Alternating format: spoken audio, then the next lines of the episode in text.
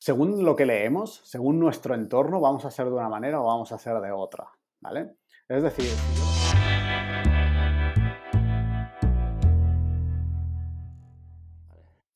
Hola a todos, ¿qué tal? ¿Cómo estáis? Hoy estamos aquí con David, con David Calvo. Eh, David es entrenador, es eh, dietista y también es psicólogo. Aparte de todo esto, es psiconeuroinmunólogo, que ahora os explicará lo que es, y lo podéis encontrar si queréis saber más sobre él en davidcalvo.net y bueno, y lo podéis encontrar en, las redes sociales habituales por, su nombre. Eh, sin más, vamos, vamos a empezar. Como siempre digo, intento traer gente, gente aquí, pues que aporte conocimiento, gente que, que, ostras, que haga muchas cosas en su día a día y gente que nos pueda aportar un poco de cómo lo hacen ellos, cómo consiguen ellos tener estos resultados y que cada uno pues se quede con lo que más funcione con, con él mismo. Así que sin más, bienvenido David. Hola Alberto, muchas gracias por traerme aquí. La verdad es que me hizo mucha ilusión cuando me lo comentaste, me dijiste que tenías este nuevo proyecto y bueno, que querías que habláramos sobre temas que, que ambos nos ponen cachondos. Entonces, encantado de estar aquí contigo. Muchas gracias. Pues primero, para, para, empezar, me gustaría, así para calentar un poquito, que comentaras un poco cómo es eh, tu día a día, cómo, qué, cómo te organizas. ¿Cómo me organizo? Empezamos fuerte, ¿eh? Ya. Pues te voy a decir que depende de la época me organizo de una manera o de otra. Hay personas que creen que soy un tío súper disciplinado, súper organizado, riguroso, metodológico, y esto es una verdad a medias. Es verdad que soy un tío que hace muchas cosas al final del día, mm, ya lo has dicho, soy psicólogo, entrenador, dietista, psiconeuroinmunólogo y tengo varios proyectos paralelos, pero mi manera de organizarme es a rachas. Es decir, yo tengo periodos de tiempo, que pueden ser días o pueden ser unas pocas semanas, que me suelo centrar mucho en un tema y entonces dejo los otros bastante de lado. Por ejemplo, el ejercicio intento mantenerlo siempre, pero hay veces que coge más protagonismo y hay otras veces, ¡pum!, que lo reduzco. Otras veces mi faceta de psicólogo, de entrenador, mi faceta de, de programador, estoy aprendiendo a programar también, pues va cogiendo más espacio y otras quitan. Entonces, eh, un punto para mí muy importante en la organización es la motivación. Esto me gustaría que se entienda bien porque la gente, si cree que solo haciendo lo que te apetece vas a tener grandes resultados, eso es falso. Porque a mí, sinceramente, cuando Hacienda me pide que haga un requerimiento, no me apetece nada. Cuando tengo que hacer los pagos trimestrales y aunque sean pocos, pocos movimientos, pues tengo que hacerlos, ostras, ahí me da mucho palo. Entonces hay veces que hay que hacer cosas que no apetecen. Partamos de esa base. Pero mi manera de organizarme, ya te digo, es por áreas, por temáticas. Entonces, en esta época, pues estoy bastante enfocado en el tema del entrenamiento. Estoy, bueno, revisando todas las planificaciones, cómo la hago, toda la metodología. Entonces, le dedico bastantes horas a, esto. Es una pregunta muy amplia. Claro, claro, claro. Para, para ir concretando más, ¿A qué hora se, suele levantar David Calvo? ¿Tienes una hora en concreto? ¿Va, como dices antes, según rachas? ¿O cómo lo haces para, despertarte? Pues tengo mi hora mágica, que son las 5.55 de la mañana. No sé por qué. Me gustaba esa hora. Mira, creo que sí que sé por qué. Ahora me estoy acordando ahora en directo. Eh, estuve mirando ah, que hay un libro que se llama El Club de las 5 de la mañana. No me lo he leído, pero dije, ostras, esto de levantarse prontito a las 5 de la mañana, qué guay. Y luego me puse a echar números y dije, a ver, a ver, que me tengo que acostar muy pronto para levantarme a las 5 de la mañana. dije, bueno, pues, pues a las 6 quizás sí. Digo, a las 5.55, así estoy en el club de las 5 de la mañana. Entonces, las 5.55 sería mi hora. De hecho, esto me encanta hacerlo en invierno porque no hay sol, es noche, noche cerrada, no hay ruido y para mí es una hora mágica. No lo hago todo el año ni mucho menos lo que, lo que has dicho. Al final yo me muevo por rachas y hay días que me levanto más tarde, pero no me levanto a las 11 de la mañana, yo te diría que nunca. Me puedo levantar como tarde pues a las 8, a las 8 para mí ya sería una hora tarde. Entre las 7, entre las 6 y las 7 sería mi hora ya de despertar natural. Y una curiosidad que, siempre me surge es, ¿cómo lo haces para cuando te suena el despertador tan temprano?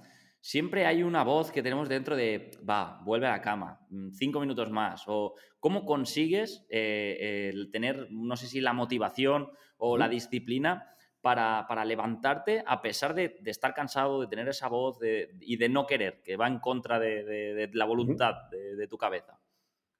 Te voy a decir un secreto que espero que no escuche mucha gente, que es que a veces esa voz me gana. Entonces me quedo pues media horita más en la cama o alguna vez tres cuartos de hora. Pero en general, lo que, eh, fuera bromas, lo que me hace levantarme es el proyecto eh, gordo que tenga en ese momento. Si sé que tengo una actividad que, oye, que esto es importante para mí, que me motiva, que ya está. O sea, puedo haber dormido poco, que me levanto y lo hago y luego ya me echaré una siestecilla media mañana si hace falta. Pero para mí la motivación es muy importante. Yo hacía, bueno, hacía no, hace tiempo hice un vídeo hablando sobre la motivación, sobre el ciclo de la motivación, ¿vale? Que realmente hay que hacer las cosas para sentirse motivado. No hay que esperar a sentirse motivado para hacer las cosas.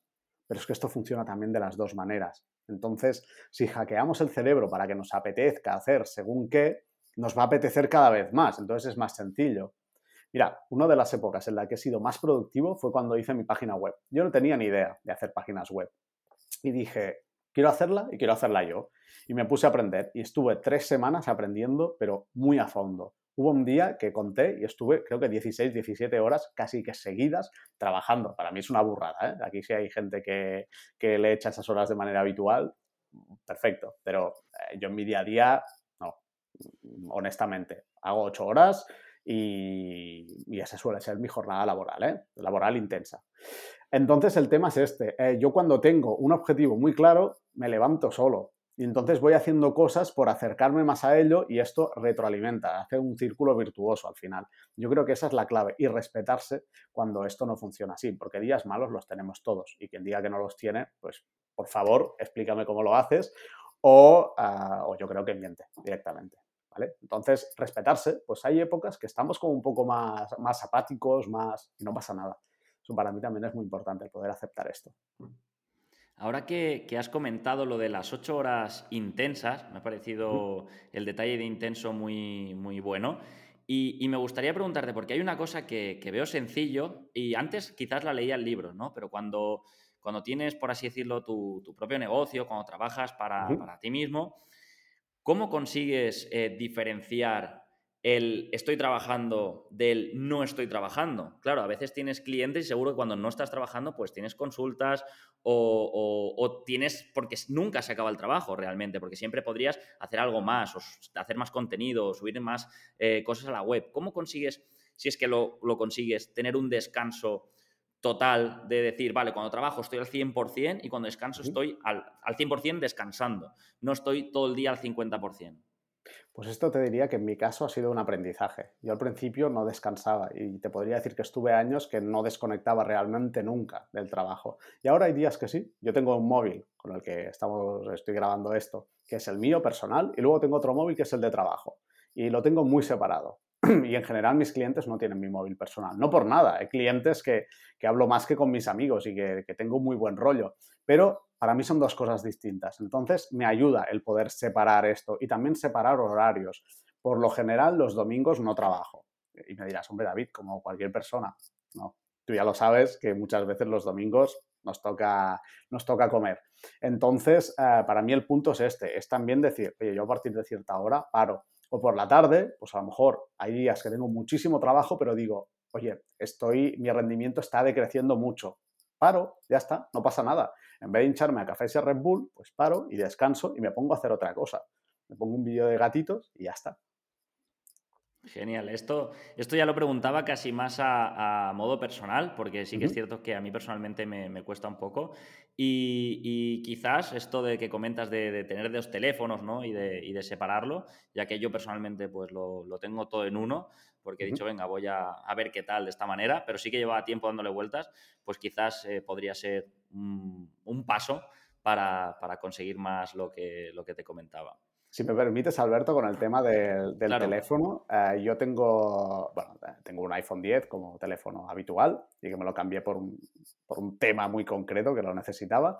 Y luego tengo un iPhone 5C. No, no, sé, para la gente que no lleve iPhone, es un iPhone, créanme que antiguo, con 8 gigas, que, que solo tengo WhatsApp y ya está, pocas cosas más. Yo con eso tengo el WhatsApp Business y voy súper bien.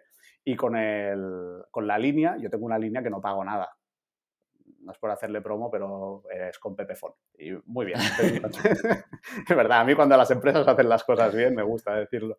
Entonces, tengo esa línea, a mí no me cuesta nada, lo siento por ahí porque no les estoy dando ingresos, pero tengo el número y es, es muy útil. A nivel mental, para mí es muy útil.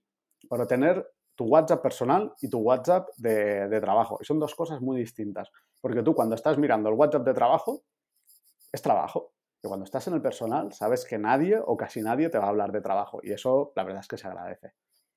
Claro, claro, claro. Yo es que una de mis creencias, quizá errónea, era, era pensar que con dos móviles a lo mejor iba a tener más trabajo incluso, ¿sabes? Tengo, tengo aquí, tengo allí y quizás tengo que cargar con los dos en alguna ocasión o quizás, ¿sabes? Como que tengo doble preocupación en vez de una y, nada, simplemente con, con tu experiencia ya, ya me ayuda. Mira, eh, yo te voy a decir, yo solo tengo wifi ¿eh? en el otro, o sea, no me cuesta nada porque solo tengo wifi. Entonces, yo no me lo llevo por ahí. Obviamente, si voy a trabajar fuera, entonces sí que me lo llevo. Pero en mi día a día, si me voy pues, a dar una vuelta o, quedo con alguien, yo me llevo mi móvil personal, el de trabajo, no, no hay urgencias, no soy un cirujano. Entonces, mm, yo creo que es un espacio mental súper importante el poder delegar eso. Yo, yo, tengo, tengo el otro, el otro cacharro aquí. O sea, al final no, no, hay, no hay más, pero no me molesta. Al contrario, me quita, me quita eh, ese espacio mental dedicado al, trabajo. Yo creo que esto es algo para plantearse. Obviamente las personas que empiezan o que tengan pues una o dos personas, pues vale, pero la que tienes un flujo de clientes, bueno, que te escriben cada día o cada dos días, yo haría la inversión, pero clarísimamente, yo es de las mejores que, he hecho, el poder separar eh, business y vida personal. Pues mira, todo el mundo que se encuentre en esta tesitura ya, ya sabe que, si, no lo ha, si no lo ha probado, que, lo pruebe y si alguien lo ha probado, pues que nos lo comente o lo deje en los comentarios eh, de qué manera le ha funcionado o no le ha funcionado.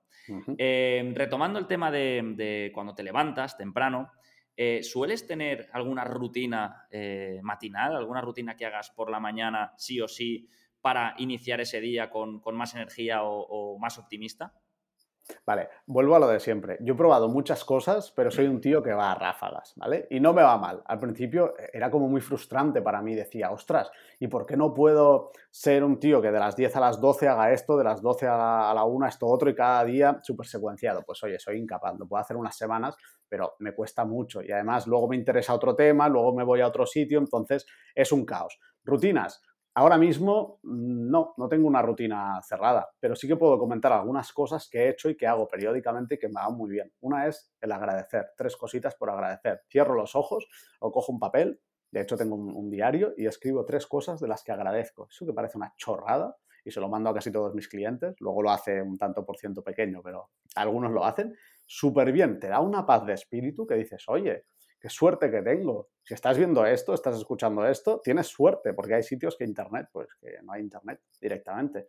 Y seguramente si ves esto, tienes para comer, etcétera, etcétera. Entonces, el agradecer. El café a mí también me, sienta bien, la verdad. Que ahora hay, movimientos de pro café y en contra del café. A mí me, va bien para darme un pequeño push. Y algo de ejercicio también. Yo tenía una época que cada día pues hacía 20 sentadillas. Me levantaba, 20 sentadillas, a veces me crujía alguna rodilla o alguna cosa, pero, pero bien. O eso o movilidad. También he estado tiempo, ahora hace tiempo que no, haciendo 10 minutitos de movilidad. Me enchufaba un vídeo de YouTube y, me estiraba un poco y decía, vale, estoy menos encarcarado. Yo para mí es, es esto. Y si hay un motivo de fondo, o sea, que yo quiero hacer algo, ya está, es que yo no necesito más historias estoy feliz con ello. Genial.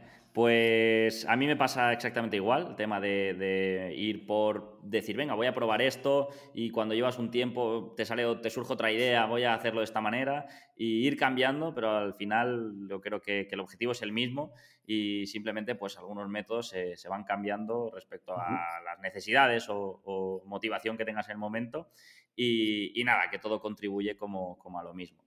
Pasando al tema de, alimentación. ¿Cómo se alimenta David Calvo? esta es buena, esta me gusta. No hay secretos. Yo me alimento como muy limpio. ¿Por qué? Porque no me gusta comer guarradas. Punto. Yo tengo diabetes tipo 1 desde hace 26 años.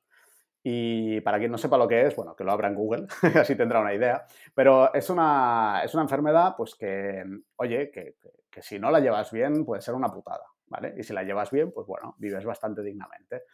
Entonces, para mí la salud siempre ha sido algo muy importante, no es de boquilla, es que si no me cuido, mmm, mierda. Entonces, para mí la alimentación, pues me cuido mucho.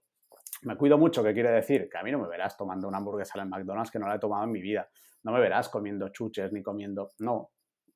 Y me gustan ¿eh? estas cosas. O sea, puedo tener una un día y hacer así, pero tener una de que alguien la tenga por ahí y por hacer la broma me lo coma. Igual que puedo fumarme un piti, a lo mejor hace cuatro o cinco años que no hago esto, pero algún amigo que fuma le digo, oye, me das un piti y se me queda, pero si tú no fumas, digo, ya, pero puedo fumarme un piti y me dice, sí, sí, y me ven ahí fumando el piti y dicen, hostia, ¿eso quiere decir que fume? No, ¿eso quiere decir que de vez en cuando fume? Tampoco, eso quiere decir que ese día me he fumado un piti, ¿sabes?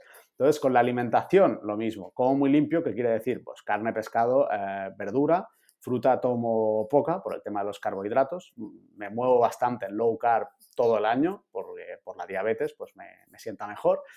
Y secretos pocos. A épocas tomo batido whey, o sea, proteína de suero, pero puedo estar meses sin tomarlo perfectamente. Y luego sí, tengo mi stack de suplementos, pero no tiene nada que ver con el rendimiento. Eso si quieres lo puedo comentar, que puede ser. Pues, pues sí, me parece, me parece muy interesante. El omega 3. A mí el omega 3 me mola mucho. Para mí. Hay gente que se lo toma y, lo echa. A mí el omega 3 me sienta bien, me sienta bien a nivel de piel, me sienta bien que, me, noto, que, me noto que hace mucho por mí. Entonces el omega 3 eh, me lo tomo. Luego la Q10 también me da un, push por la mañana de energía, de, oye, también de, sentirme bien. Insisto, si alguien quiere copiarme el stack, que se informe de qué es cada cosa. No hay casi efectos... Eh, contradictorios, pero por ejemplo, en cirugías, pues no te metas omega 3. Y googleas y verás por qué no.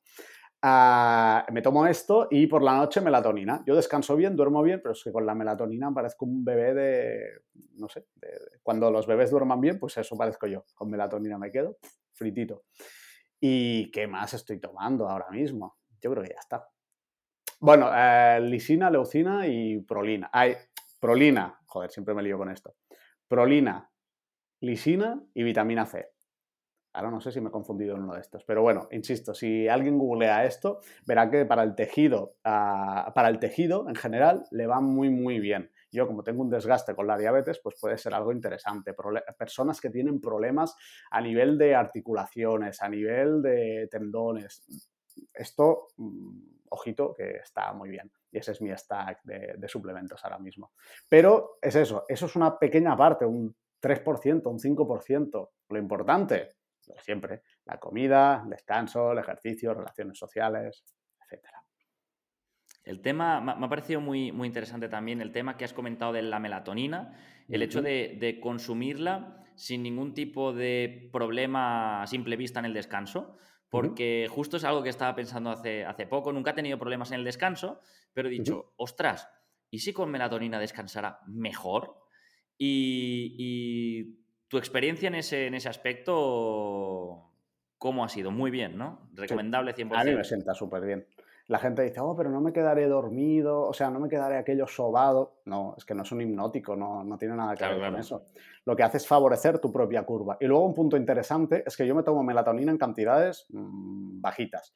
¿vale? Lo que hago es partir la media pastilla, creo que es de un gramo, diría, y me tomo eso, o de menos de un gramo. Es la de Ana María la Justicia, lo podéis meter en Amazon. Luego puedes meter un link de afiliados por ahí y, para casa. Ah, pues eso, tomo esta y tomo media pastilla, que esto lo que hace es inducir, o sea que mi propia melatonina la induce a que, ah, a que tire más por ahí y decirle al cuerpo, eh, te toca bajar cortisol, toca subir melatonina y el sueño súper bien. Esto no es la solución mágica para los problemas de sueño, insisto. Yo ahora estoy llevando, bueno, estoy, estaba llevando a un, a un, cliente que tenía problemas de sueño, ya va mejorando por suerte, y primero probamos melatonina, melatonina en dosis un poquito más altas y que va, no, no iba por ahí, había otras cosas de fondo. Entonces no es, ah, tengo problemas de sueño, me tomo melatonina. No, a lo mejor sí, pero lo digo para que no simplifiquemos tampoco esto, no lo trivialicemos. Si descansas bien y lo pruebas y te va bien, ¿por qué no? En este caso la melatonina no tiene, que yo sepa, ningún efecto secundario. Claro, claro, no, no, eso totalmente. Por eso tenía en mente decir, venga, voy a, probarlo y nada, cuando, cuando lo pruebe ya, ya, ya te contaré qué tal. El tema de, Pasamos al tema del entrenamiento. Eh, ¿Cómo entrena David Calvo? Esta es una buena pregunta. Otra vez a ráfagas. Yo he estado, creo que cinco años haciendo CrossFit y muy bien, pero para mí el CrossFit es demasiado. Yo veo a las bestias pardas que aguantan dobles entrenos de CrossFit a una intensidad altísima y digo, ole vosotros. Digo, yo no puedo. Y creo que no es la cabeza, sinceramente. Yo he llegado a estar muy, muy mal después de hacer CrossFit físicamente, de destrozarme el sistema nervioso. Luego si quieres lo cuento, que es eh, es divertido de escuchar, dejémoslo así. Y esto para mí demasiado duro. CrossFit sí, pero demasiado. Al menos hay que regular mucho las intensidades en la mayoría de personas. Y ahora lo que le estoy dando es a la calistenia. O sea, estoy en un parque de, calistenia cuando no estamos encerrados y le estoy dando bastante a eso. Y a la mountain bike y últimamente a la bici de carretera. Yo nunca había hecho cardio porque ah, correr es de cobardes. No, es broma, ¿eh? Pero nunca me había llamado el hacer, el hacer demasiado cardio. Y ahora sí. Y resulta que estoy con una buena cantidad de masa muscular, estoy bien a nivel de, de salud, de todo, y encima para la diabetes me va muy bien también el cardio. Así que bici de carretera, mountain bike y calistenia. Ese es mi, mi deporte. Qué bueno, qué bueno. ¿Y, ¿Y, el tema de que has comentado del sistema nervioso? Sí. Te cuento. Que me has dejado con la intriga. ¿Qué pues mira, yo con 28 años, ahora tengo 33, estaba en Girona viviendo y, fui a una competición de CrossFit y, bueno, bien, bien, pero acabé muerto, o sea, cadáver. Y el tema fue que pille la gripe. Dije, vale, pues me he pasado, cojo la gripe. La gripe se cura en siete días si no tomas nada y en una semana si tomas medicamentos. Entonces, eso. Y pareció que al séptimo, sexto, séptimo, octavo, noveno día, pues empezaba a mejorar. dije, vale, ya está, una gripe sin más. Pero al cabo de uno o dos días vuelvo a pillar otra gripe sin hacer nada. Y dije, y de esa gripe ya no me recuperé. Estuve tres meses con fiebre, perdiendo kilos, de hecho perdí 10 kilos y yo estaba viviendo en un piso compartido y, y, al final es que no podía ni hacerme la comida ni nada, o sea, estaba hecho polvísimo. Fui al médico, obviamente, me hicieron analíticas, me dijeron, es que están genial tus analíticas, es que todo está bien y dije, pero, pero yo no estoy bien. Me dice, ya, pero te tenemos que mandar para casa. Y dije, pero es que no, no puedo. Y hubo un momento que les dije a mis padres, por favor, venidme a buscar, que no puedo. Entonces me vinieron a buscar, me fui a casa de mis padres y estuve eh, los dos meses siguientes aquí hospitalizado y, hecho, un Cristo. Y al final, un amigo mío, del cual hablaremos después, pues me, me dijo, oye, tu problema es el sistema nervioso, que, que ha petado, ha petado de mala manera.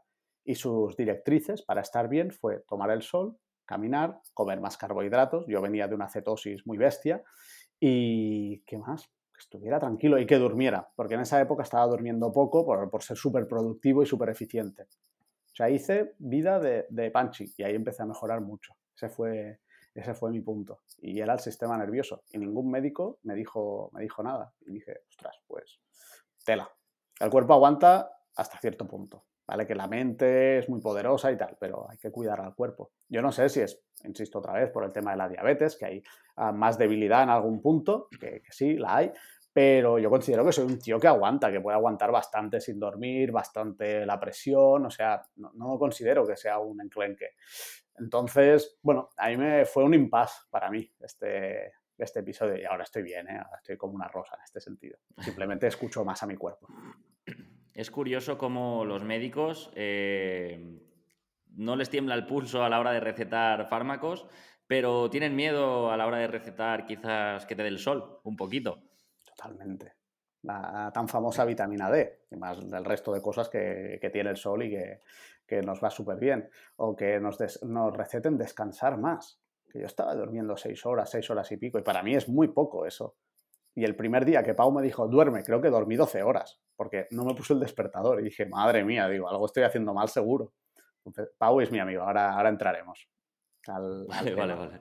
Porque eh, para la gente, cuenta, cuenta. Me, me, has pasado un poquito el guion de lo, que, lo, de lo que va a salir. Me decías de tres personas a las que admiro, de influencers y todo esto. Bueno, luego, si quieres, lo, lo tocamos.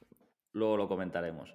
El, el, tema, este es un tema que, que, me, que, me, resulta muy, bueno, muy curioso, que es el tema de, de la lectura, ¿no? Uh -huh. eh, siempre, bueno, se, la gente en general, siempre, y más ahora que está muy de moda, de que la, la, los grandes empresarios o las personas exitosas uh -huh. leen mucho y leen muchos libros. Pero, y, muchas veces todos hemos querido como, como imitarlos, pero como siempre, ¿no? Va a rachas de decir, ostras, ahora leo mucho, ahora leo poco. Eh, ¿Tú tienes un hábito consistente de la lectura? De decir, yo, pues sí, yo cada semana me leo un libro, cada día me leo X páginas, o ¿tú cómo lo gestionas este tema? Honestamente no. Yo he leído, considero que bastante. Es que no sé si decir mucho, porque luego hay gente que se lee claro, claro. 20 libros, del... pues yo no tantos. Pero yo creo que bastantes. He leído en los últimos años. Yo voy a épocas y esto se traduce en casi todo. Pero suelo ser un lector bien. O sea, es raro que yo esté un mes sin leer algo. Es raro. Sin leer un libro, ¿eh? quiero decir. O sea, obviamente otro tipo de información sí. Pero sí, tengo, tengo el hábito y tengo un gran amigo que es el Kindle que me encanta.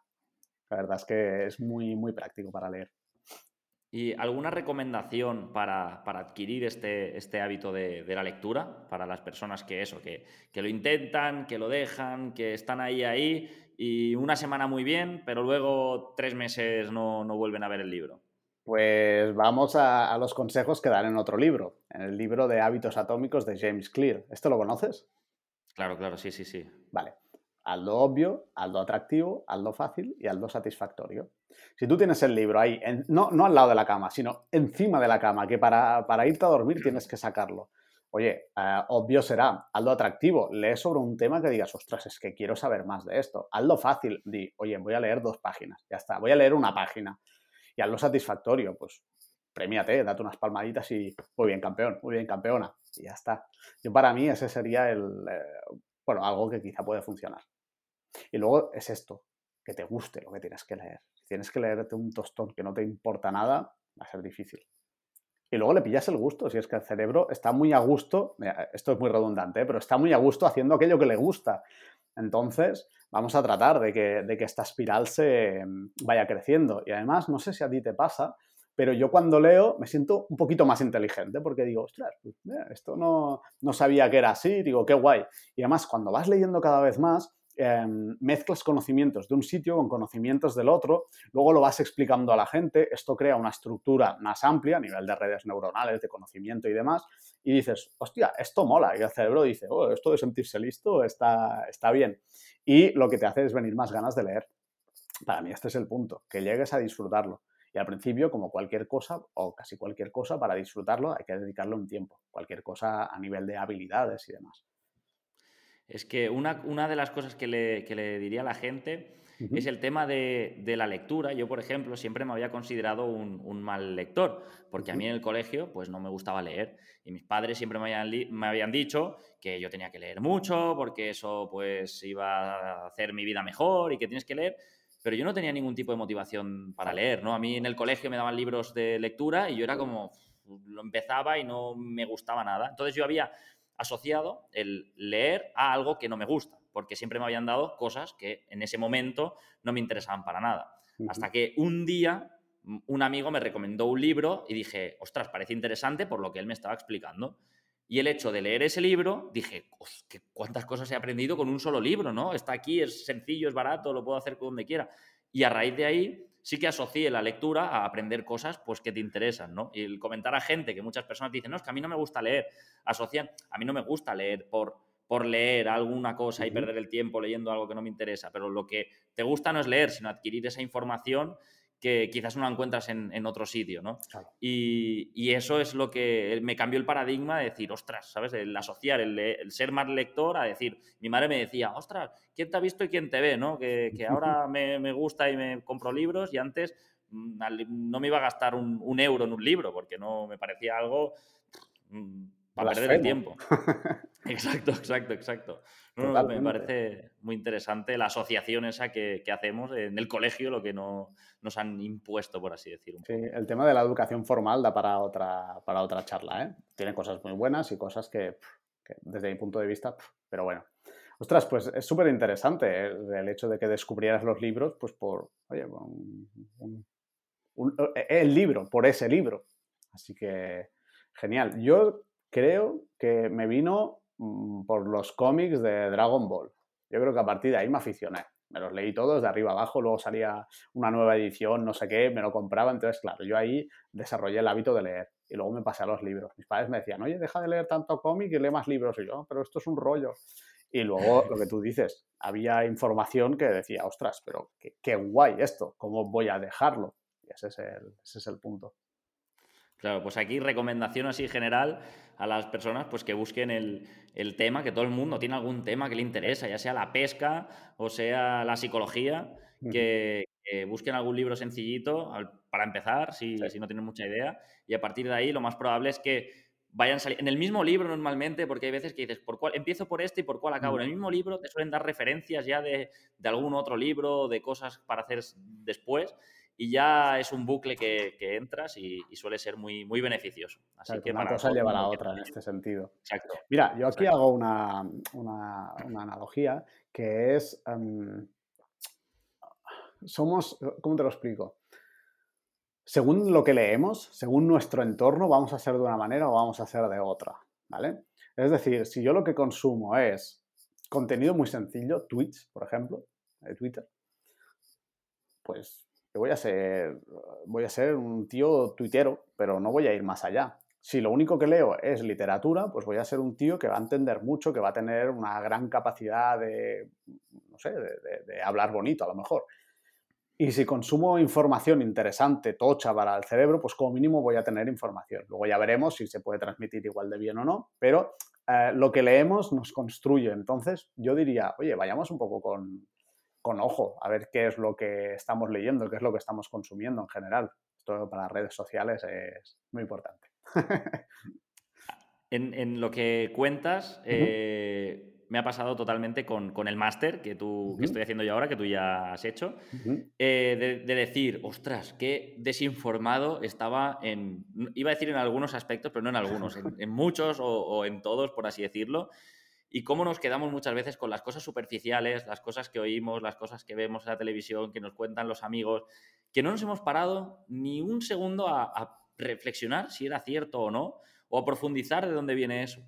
Y cuando te lo dicen, te, no sé, a mí al menos ahora, por ahora en el máster, eh, estoy como reamueblando la cabeza un poco de decir, mm, o sea, seis meses atrás no tiene nada que ver con la persona que, que de manera de pensar que soy ahora mismo. O sea, nada que ver. O sea, es una, pasada.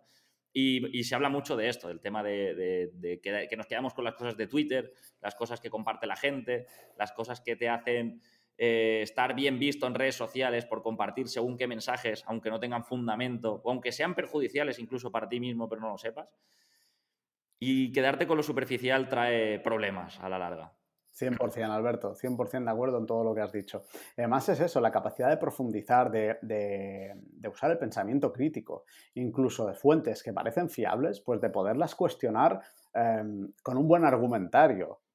Yo, por ejemplo, mm, argumentos que nos dan gente que dice, ostras, este es top en su, su sector. Yo a veces les he visto, me, me sale en catalán, esclechas, o sea, les he visto rendijas porque son personas, ¿eh? no por nada, nada especial. Y entonces pienso, joder, qué guay el poder tener la capacidad de, no tragarme cualquier información y decir, sí, guana. No, de poder decir, ostras, pues esto, mm, cuidado. Y ya te estoy hablando de gente que, ya considero que hace mucho trabajo previo, ¿vale? Pero, por ejemplo, la tele. O sea, creerse todo lo que sale en la tele o, la mitad de las cosas, yo creo que, que es bastante atroz, como poco o creerse los periódicos porque sí, ostras, yo creo que nos perdemos el 90% de la película. O sea, es este pensamiento crítico. Esto es así, vale, pero ¿por qué? ¿Qué ha ocurrido? ¿Cuáles son los motivos? Eh, esta persona hizo esto por, por qué, qué, motivos, qué le llevó ahí. Entonces, a lo mejor las conclusiones son muy distintas. Yo creo que esto es un aprendizaje, por eso nadie con 20 años pues, puede tener un pensamiento crítico de la leche, creo yo, ¿eh? no he conocido a nadie. Y esto se va desarrollando con la edad. Y de hecho, la mayoría de gente a la que admiro más profundamente me sacan bastantes años, porque creo que han podido mascar la vida mucho más que yo y tienen mucho más que, enseñar. Obviamente hay gente joven de 20, 30 que, ostras, que tiene mucho que aportar, pero el bagaje, la experiencia es un grado, la, frase esa. Y yo creo que sí, que realmente la experiencia bien aprovechada es un grado, y un grado que, no hay que desestimar. Totalmente, y lo notas eso es sencillo notarlo conforme uno mismo va cumpliendo años, ¿no? Que echa la vista atrás, no muy atrás, quizás un año o dos atrás, y dices, ostras, si, si, hace un año yo pensaba así y ya pensaba que sabía tanto y ahora cada vez ¿no? que te vas dando cuenta de que, que sabes menos y, quizás lo proyectas en otras personas de decir, ostras, es, es, muy difícil, o si ya una persona es una crack con 20 años, como lo será con 30, ¿no? Totalmente, totalmente. Y además yo creo que es una cura de humildad, que esto creo que, que en los tiempos que vienen está muy bien. Lo que hablábamos fuera de, bueno, fuera de cámara, antes de, de, la, de la charla, que creo que, oye, que, somos personas normales, que no somos tan ni tan especiales, ni tan, no, o sea, vamos a, vamos a hacer las cosas, pero sin creernos la rehostia. Entonces, esto también me parece un punto interesante. La cura de humildad, de verdad, no la falsa humildad no, no, yo no, yo no, nada. Perdona, esto lo estaba hablando, eh, ahora se me ha cruzado. Eh, es que antes de hablar contigo ya te lo he dicho que estaba hablando con otra ah. persona y estaba teniendo esto y me ha hecho... El cerebro me ha cruzado. Hablamos justamente de, esto. El tema de, mm, que tratábamos, ¿no? De, un poco de los hábitos. Em, ¿Tú estás. ¿Hay algún hábito que tengas eh, que se te enquista, por así decirlo, que, es como, ostras, quiero hacer esto, pero, pero me cuesta este hábito, me cuesta desarrollarlo. Si hay algún hábito, ya sea la meditación, o sea... Ahora no, honestamente. Esto lo pensé cuando me comentaste un poco las preguntas. No, ahora no hay un hábito que diga, oh, es que esto se me hace muy cuesta arriba. No. Habitualmente si me propongo hacer algo, ahora lo acabo, lo acabo llevando a cabo estoy bastante contento en este sentido. Pero bueno, sí que he tenido dificultades, yo que sé, con el deporte, por ejemplo, a pesar de dedicarme, pues eso, profesionalmente en el sentido de que soy entrenador, me ha costado, me ha costado a veces. El, el, tema de irme a dormir pronto, alguna época también. O sea, yo he tenido, he ido por épocas, como todo, nada, nada nuevo.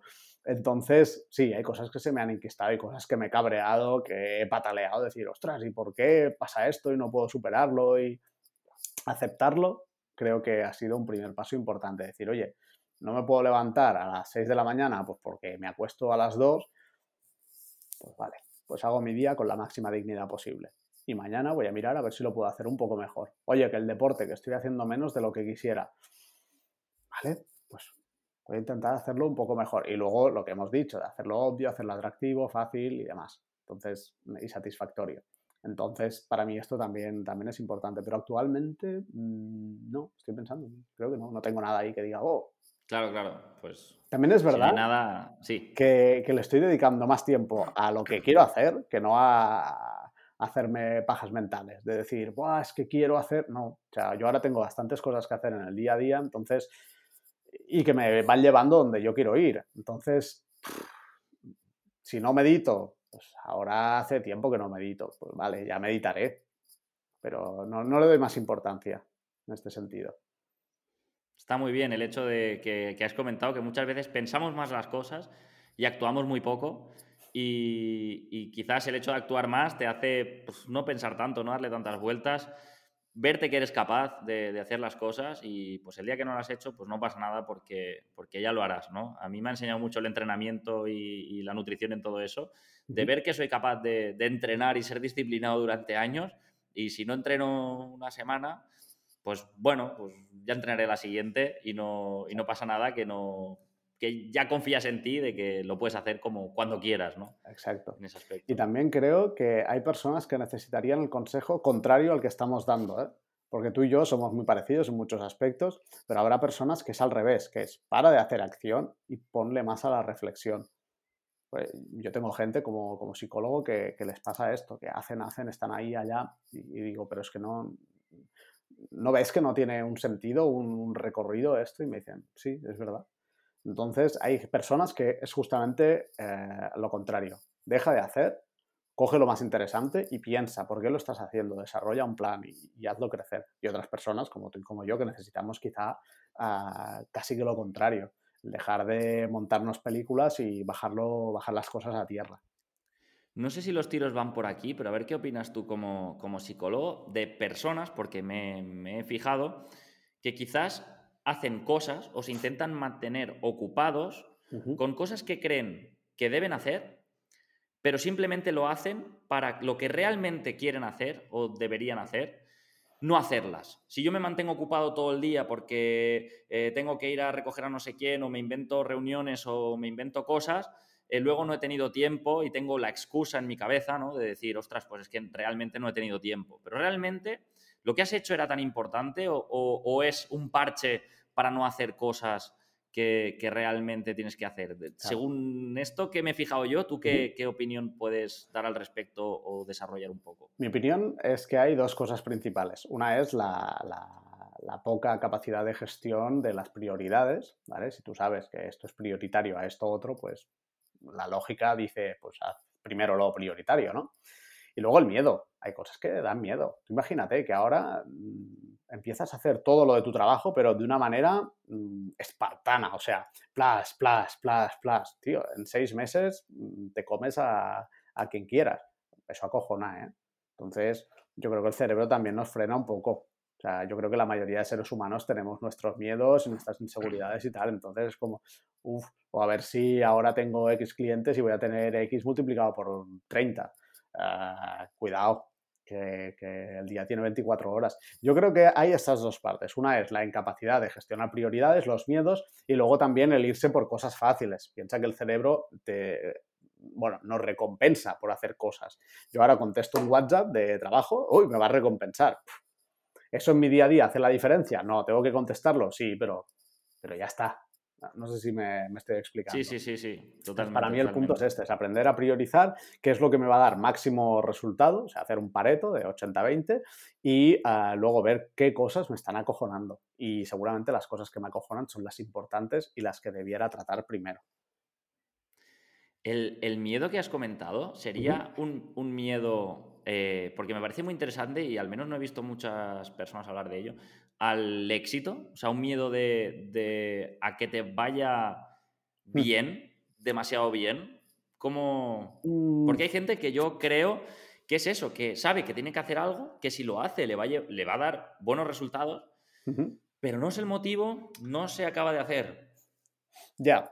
Ah, a ver, yo lo del miedo al éxito es algo que, que, lo he pensado varias veces, pero hay que ser un poco cenutrio para tener miedo al éxito.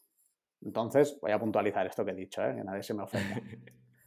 Lo que creo es que podemos tener miedo, y ahí me incluyo, a, a, daños colaterales del éxito. Es decir, yo a lo mejor pues quiero multiplicar mi facturación por 5, ¿vale? Genial, pero si multiplico por 5 las horas trabajadas, te digo yo que no quiero multiplicar por 5, ¿me explico? Seguramente no sería así, pero es un miedo que puedo tener. O tener más responsabilidades. Me pueden eh, proponer de hacer algo y tener más exposición, me puede ir muy bien, pero cuidado que luego pueden llover críticas, pueden llover... Entonces yo creo que va más por ahí. El miedo al éxito como tal es, ¿quién tiene miedo a que le den un millón de euros? Oye, en frío yo creo que nadie. Pero si piensas, oye, ¿dónde voy a meter este dinero? Oye, la gente de mi alrededor, ¿qué tal? Pues ahí yo creo que habría más gente que renunciaría a este millón de euros. Entonces, para mí el miedo al éxito esto ya te digo, ¿eh? son patilladas mías, ¿eh? o sea, reflexiones sí, mías. Reflexiones personales. Sí, no te lo puedo argumentar con papers ni, nada de esto. Esto simplemente es darle al tarro. Yo creo que va más por ahí, por los daños colaterales o los efectos colaterales, diría yo, porque no tienen que ser daños, pero bueno, quien algo quiere, algo le cuesta. O sea, normalmente hay, hay un algo a pagar, al menos temporal. Por ejemplo, en lo que te he comentado de multiplicar por 5 ah, los ingresos o los beneficios, pues ah, puede haber un, daño colateral que es al principio, pues tener que hacer jornadas de 12, 14 horas tranquilamente. Y, por ejemplo, dejar de entrenar, ah, de comer bien y demás. Pero a lo mejor es durante seis meses. Oye, pues yo si multiplico por 5 lo mío, por hacer de lunes a domingo, pues, pues, sí, a lo mejor sí que ficho tranquilamente. Pero hacerlo toda la vida cuando tenga hijos y demás, no. No, no, no. Eso lo siento, pero no ficho. Para mí este es el punto del miedo al éxito. Pues sí, sí, yo creo que, dándole esta reflexión también me, cuadra que no es el éxito per se, sino los daños colaterales o lo que eso puede eh, crear, ¿no? ese éxito que, o el dinero que, vayas a tener. Retomando el tema de, los libros, ¿qué libro te, llevarías tú a, una isla desierta? Si solo te dejaran uno, ¿con cuál te quedarías? Yo me llevaría el Kindle, que tengo muchos ahí.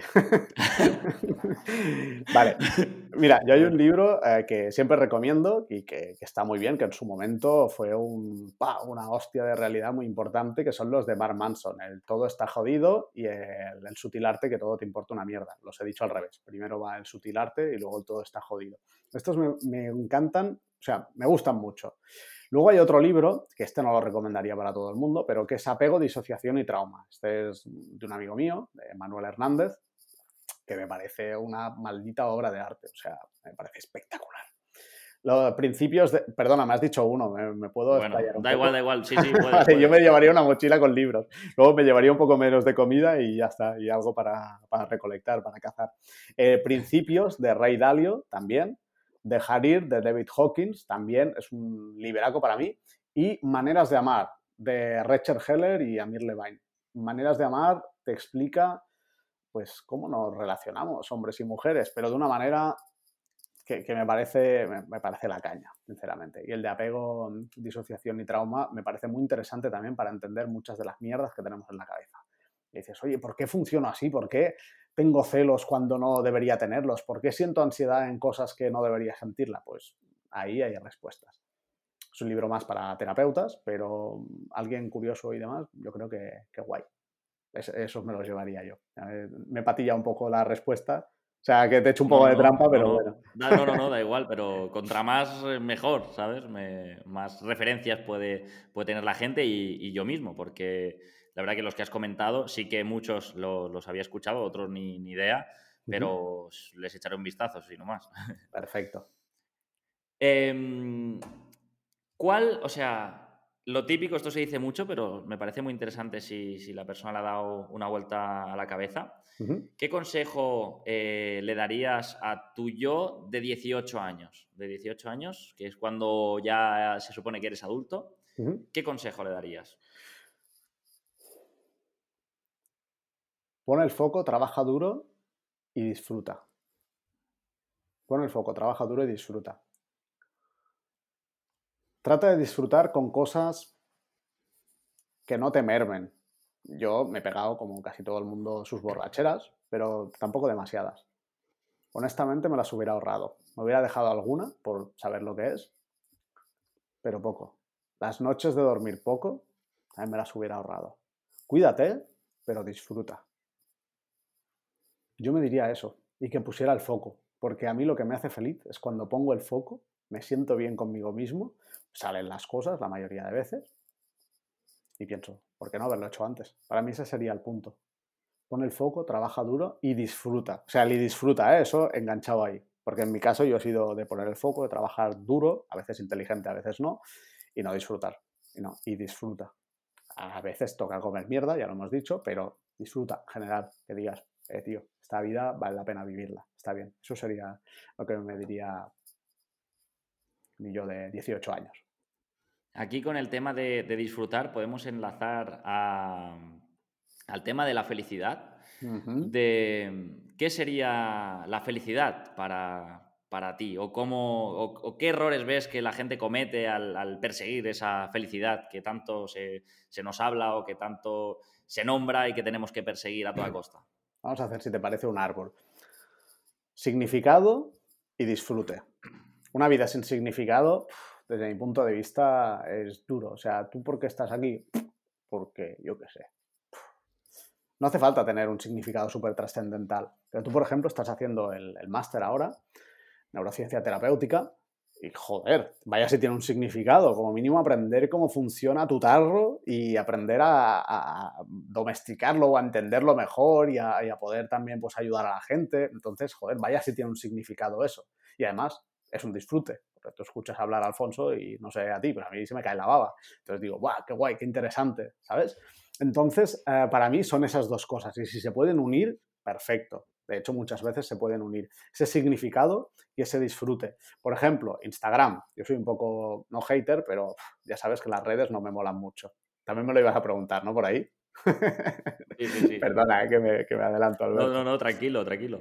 Pues eh, Instagram es un disfrute, joder, anda que no mola, coger ahí el móvil y mirar ahí, ah, mira, este no sé qué, uy, que este enseña los bíceps, ay, que este enseña el culo, uh, genial, vale.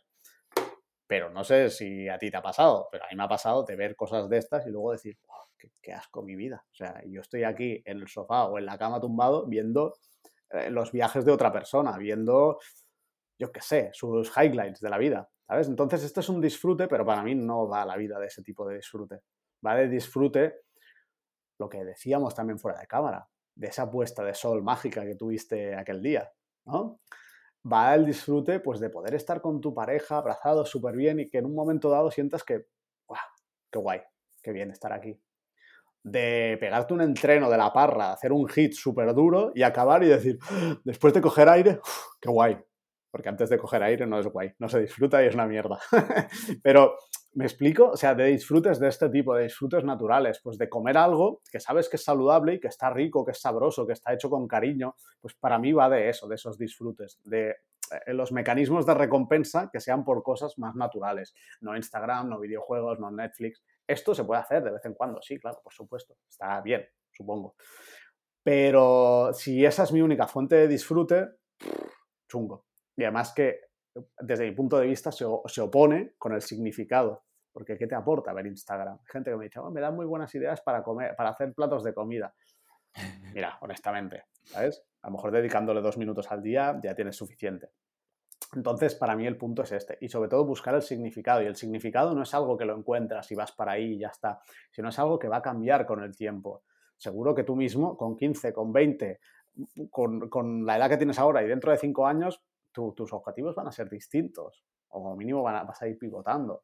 Al menos es lo que me ha pasado a mí, me sigue pasando. Entonces, eh, yo creo que encontrar el significado en cada momento vital es importante. Para mí es la brújula. Es decir, disfrute y significado. Y yo he sido mucho más de significado que de disfrute. Y esto también pasa factura, ¿eh? también te lo digo. La gente que es muy tú, tú, tú y se olvida del disfrute, yo pienso que, que la depresión y la ansiedad están ahí. ¡Eh! Nos vemos pronto.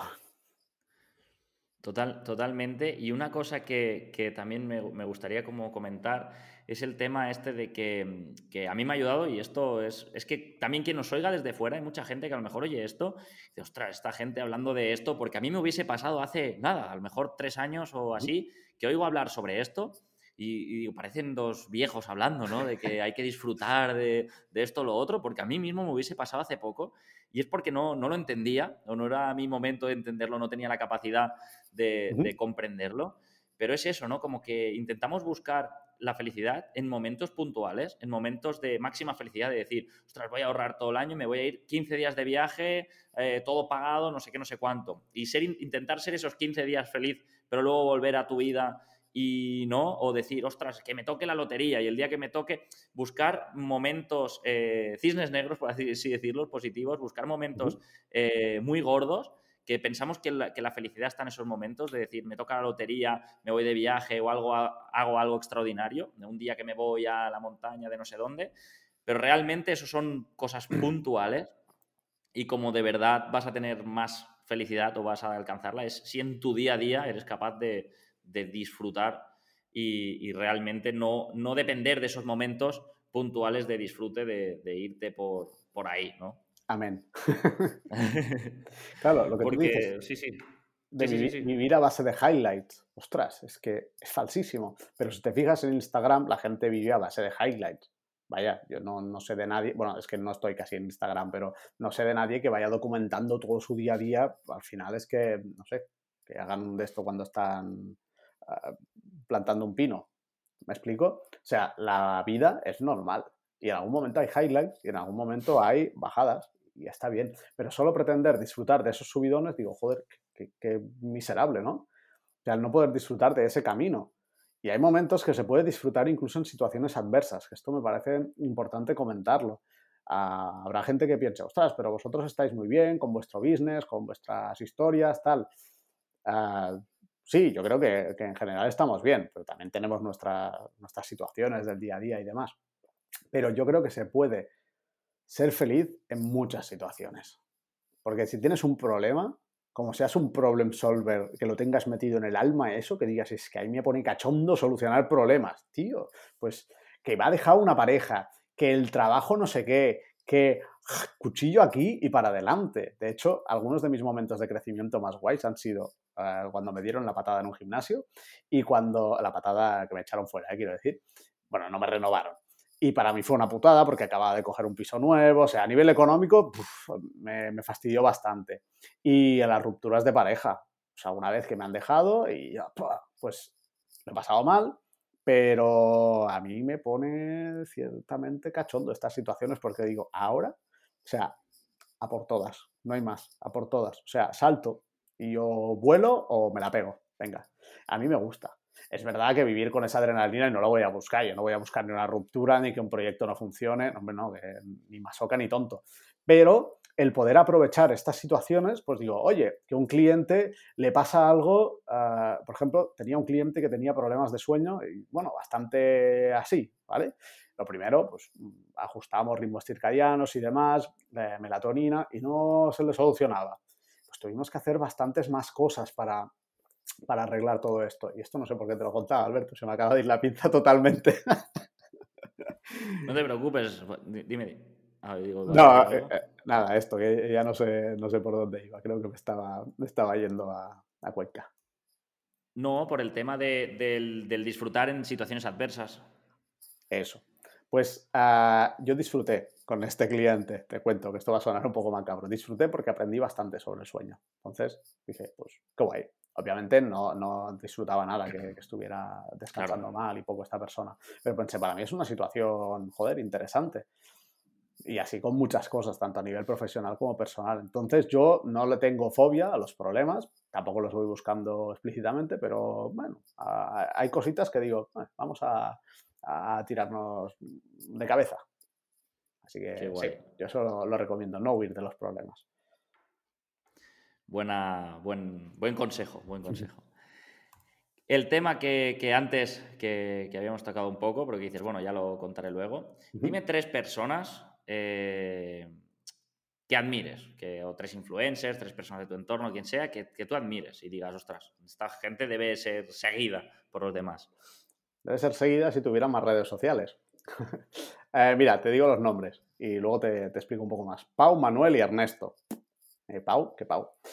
Paulle es un PNI, un psiconeuroinmunólogo, al final no hemos hablado de esto, pero bueno, uh, es un amigo que para mí es, es un crack, es una persona muy sabia, tiene creo que tres años más que yo, o sea, tiene 36 años, es un chavalín como, como aquel quien dice, y, y, para mí es una persona que sabe un montón, o sea, de, a nivel de, de, temas digestivos, de temas hormonales, de sistema inmune, sabe un montonazo de esto.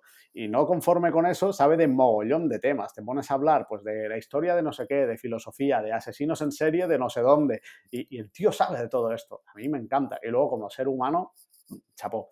Paulle antes tenía Instagram, pero se lo hackearon entonces no tiene, no tiene más, no tiene casi presencia en internet, pero bueno, si ponéis Paulle PNI, pues algo, algo saldrá. Y sobre todo, si tenéis algún problema a nivel digestivo, en todos estos sentidos, Pau, de cabeza.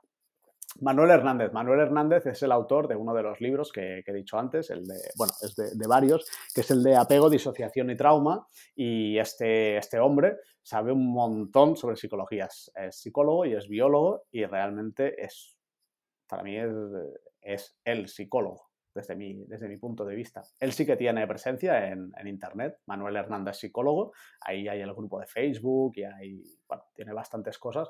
Realmente es muy interesante y como persona también, chapo. La verdad es que tengo la suerte de, tener a esta gente cerca y, para mí increíbles. O sea, es información de mucha calidad.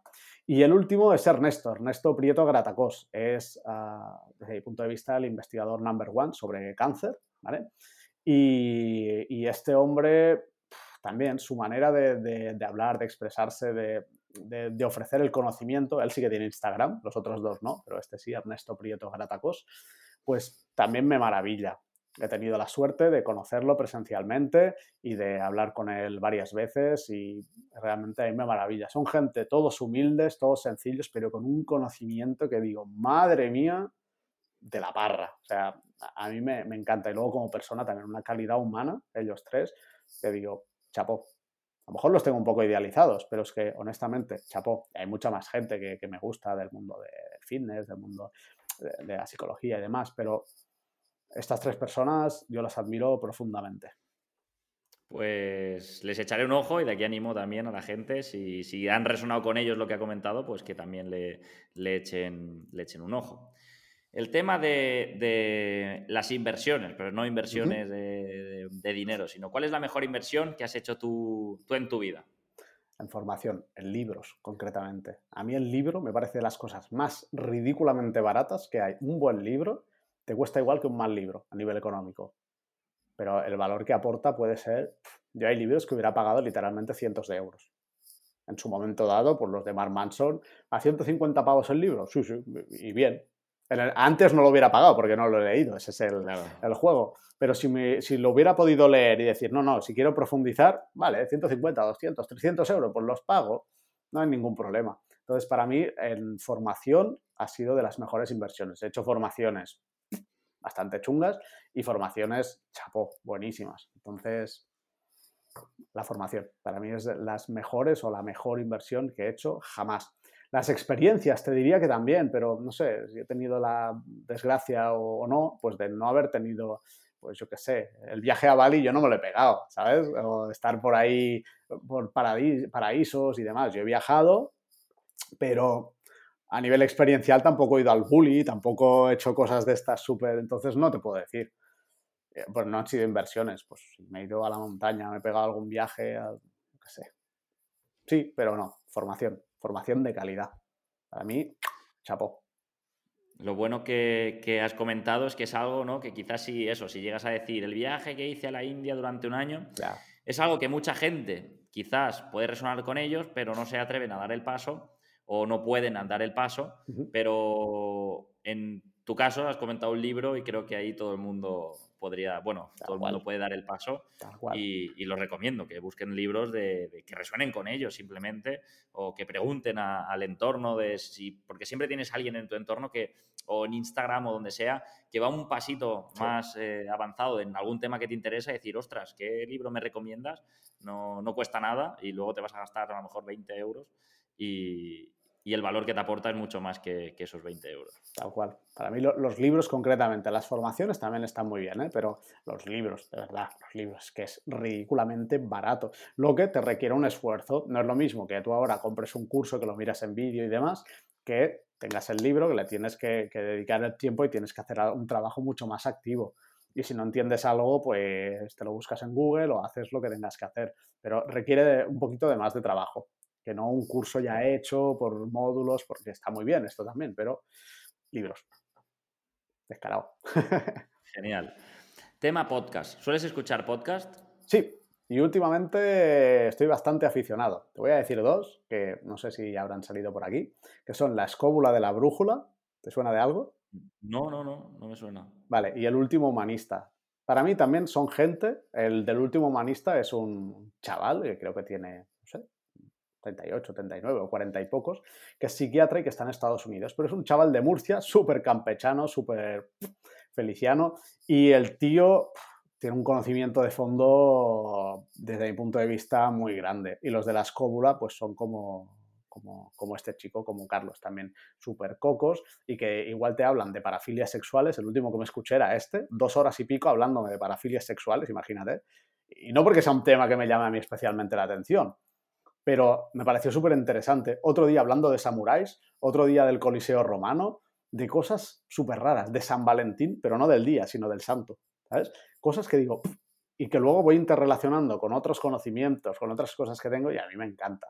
De hecho, a veces voy con la bici, esto no sé si debería decirlo o no, con la bici me pongo un casco, el otro no, para escuchar el tráfico, escuchar lo que haya, y me enchufo un, podcast y bueno, o me hago rutitas largas a veces, pues ahí están. La escóbula, la escóbula de la brújula y el último humanista. Mm, lo recomendaría mucho. Son podcasts, yo considero que de pozo.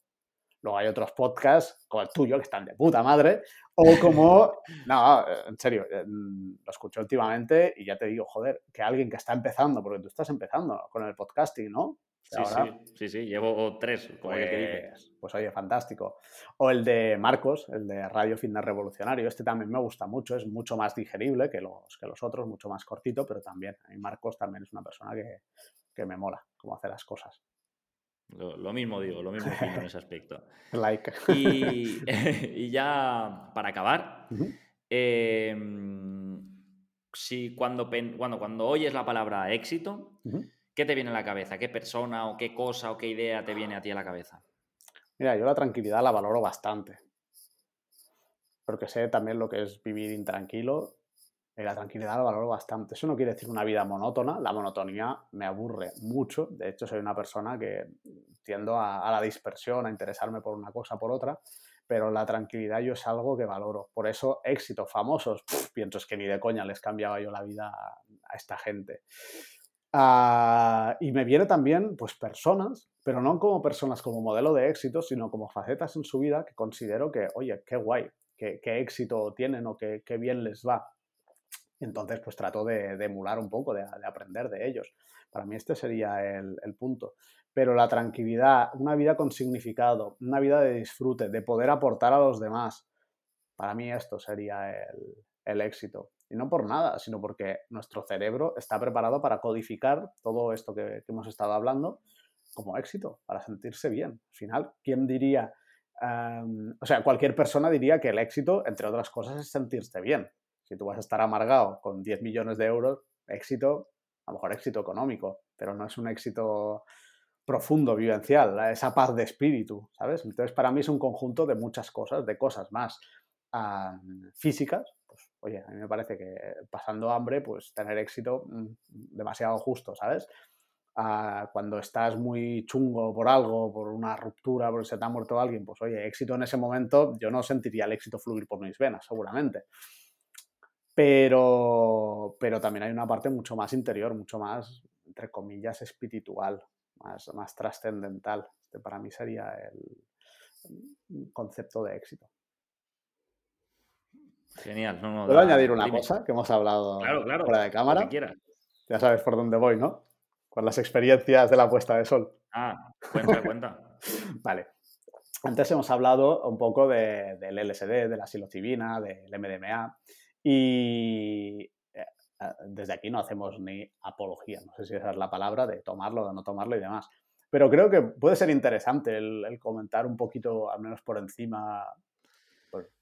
Claro, claro, yo, mira, para poner en contexto un poco, yo eh, hace poco tiempo me, ha interesado y me, me, he formado un poco al respecto de, o sea, me he formado, me he informado, mejor dicho, eh, acerca de, los psicodélicos y las drogas psicodélicas, ¿no? Que siempre, como se, se, había dicho siempre que eran muy perjudiciales para la salud y que cuando lo tomas, que, ostras, que da gracias si, acabas vivo eh, después de tomarlo, ¿no? Porque hay gente que se puede suicidar o puede ver cosas muy raras que te asusten, etc. Y realmente esto es algo que nos han intentado inculcar, pero, pero nada más lejos de la realidad. No sé si, por ejemplo, tú me corregirás eh, ahora, no sé si hay algún muerto registrado por LSD o por psilocibina, porque creo que no. Yo creo que no. No hay ningún muerto, para que nos hagamos una idea de eh, el alcohol mata a cientos de miles de personas al año y, y el tabaco también. Eh, y, la psilocibina y el LSD han matado a cero personas eh, en, décadas. Entonces, para que os hagáis una idea de, lo perjudicial que puede llegar a ser.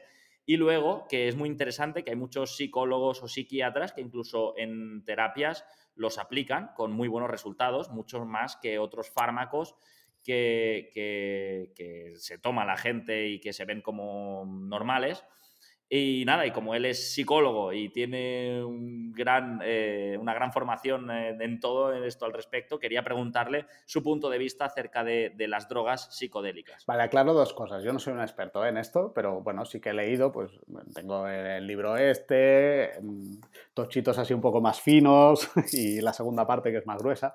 Entonces, bueno, es un tema que en su momento me interesó y me interesa y creo que, está chulo. Eh, esto no es legal, o sea, no es legal eh, como fármacos, ¿vale? Pero el MDMA se está, se está, eh, está en proceso de legalización como fármaco, ¿vale? Lo digo para, mm, para no transgiversar las cosas. Hay gente que hace terapia con esto, pero a día de hoy aquí pues no es legal, ¿vale? Yo no hago terapia con, con el SD también de esto. Pero sí que he tenido contacto con, con estas, con estas sustancias y lo que decíamos antes, de, la experiencia. Yo lo que recomiendo es leer sobre estos temas, ¿vale? No escuchar solo un podcast y, ah, mira, voy a meterme esto, sino leer, informarse y a partir de ahí cada uno es libre de hacer lo que, lo que quiera. Pero eh, comentábamos justamente la sensación de paz, de felicidad que sentimos cuando probamos, pues en tu caso la psilocibina, en mi caso el MDMA, que era como, ¡buah! Una paz que no habíamos sentido nunca, esa paz de espíritu, esa disolución del ego. Simplemente, yo más que hablar sobre las sustancias eh, per se, simplemente diría que, que no se demonicen, que se pueda, que la persona, las personas se puedan informar, puedan leer y puedan informarse sobre este tema. Yo considero que es interesante. No es para todo el mundo, ¿vale? Desde mi punto de vista no es para todo el mundo, ni muchísimo menos. Hoy en día conseguir estas cosas, pues, bueno, tampoco es, es que no sé si decir fácil o... Pero, pero es un tema interesante. Y según qué patologías, es muy interesante el poder, plantearse, pues cuando todo esto sea legal y demás, pues incluso el, por qué no usarlo con un profesional para el nivel de traumas profundos y demás me estoy refiriendo. No, ah, tengo una rayada y me drogo. No, no tiene nada que ver con eso. Y luego el contexto, no es lo mismo, pues meterse un tripi estando de fiesta que en un contexto terapéutico, en tu casa, tranquilo, con música, con una intención de fondo de hacer cosas, no tiene nada que ver. Eh, eh, no sé si compartes conmigo, supongo que sí, que ah, no estamos haciendo apología de, usar esto, de tal, simplemente comentamos una experiencia que hemos, que hemos hablado antes de... Y que, y que la, gente se, se informe porque le va a dar un giro eh, las cosas que pensaban anteriormente. Y una cosa para, eh, matizar, que no sé, aquí me podrás tú corregir mejor, el tema de lo que llegan a hacer los psicodélicos es simplemente, si hablamos del cerebro, crear otras conexiones neuronales, otras rutas neuronales, las cuales de normal no, no las creamos y por eso llegamos a conclusiones diferentes o vemos eh, la realidad diferente. La realidad, cuando digo realidad, no, no hablo de, ver un dragón, sino de quizás los problemas desde otra perspectiva o, las cosas desde otra perspectiva. Claro, lo de la, disolución del ego, un poco, el cambio de perspectiva, yo eh, no sé eh, exactamente cómo funciona el ego, no, sé exactamente dónde se, aloja, no sé si me explico, porque son estructuras más complejas. Es como decimos, eh, miedo, amígdala. Sí, pero hay bastante más. Esto es una simplificación. Entonces aquí pasa lo mismo. Ah, hay muchas reacciones pues, a nivel de neurotransmisores y demás. Entonces yo no lo tengo tan estudiado como para, hablar de ello, de qué reacciones se produce, cómo se produce y demás. Los tipos de cambios, I don't know, Mike, ¿sabes? Es como ir borracho. Ir borracho también te da una perspectiva diferente, pero no tiene nada que ver. Claro, es que el otro día estuve haciendo em, nada, un, Zoom con un chico que había hecho su doctorado eh, acerca de, los psicodélicos. Y una cosa de la que comentaba era que, se pueden, bueno, estas rutas neuronales que, no habíamos creado anteriormente, lo bueno es que aunque se dejen de tomar luego los psicodélicos, tú eres capaz de, de, fortalecer esa ruta neuronal y poder llegar a ella quizás mediante la meditación o mediante otra manera, llegar sin, necesidad de esta sustancia a ese estado porque ya has fortalecido esa ruta neuronal anterior. Eso sí, eso sí, Alberto. Y, lo, por ejemplo, los momentos eureka que se pueden tener bajo estas sustancias, pues también eso se puede mantener. No es que te pega un colocón y ya no te acuerdas de nada. No, tú puedes, y de hecho creo que es lo suyo, estar plenamente consciente de lo que, de lo que pasa y luego recuerdas y puedes apuntar, puedes hacer, bueno, depende del castañazo que te pegues, pero esto no es algo que tienes la experiencia y ya está. Obviamente, si te lo tomas en la discoteca y demás, pues es más probable que tengas la experiencia y ya está, y sea una experiencia de otro tipo. Pero si haces un trabajo de introspección, de calma, de, centrarte, pues son, son rutas neuronales, memorias, recuerdos, experiencias que quedan ahí codificadas de manera más o menos permanente. Ese sería el punto para mí. Pues un tema muy interesante y desde aquí recalcar eso, que no hacemos apología de los psicodélicos, sino que eh, animamos a que la gente se informe y que quizás en muchos casos eh, es más em, efectivo y saludable que muchos otros tratamientos que se proponen.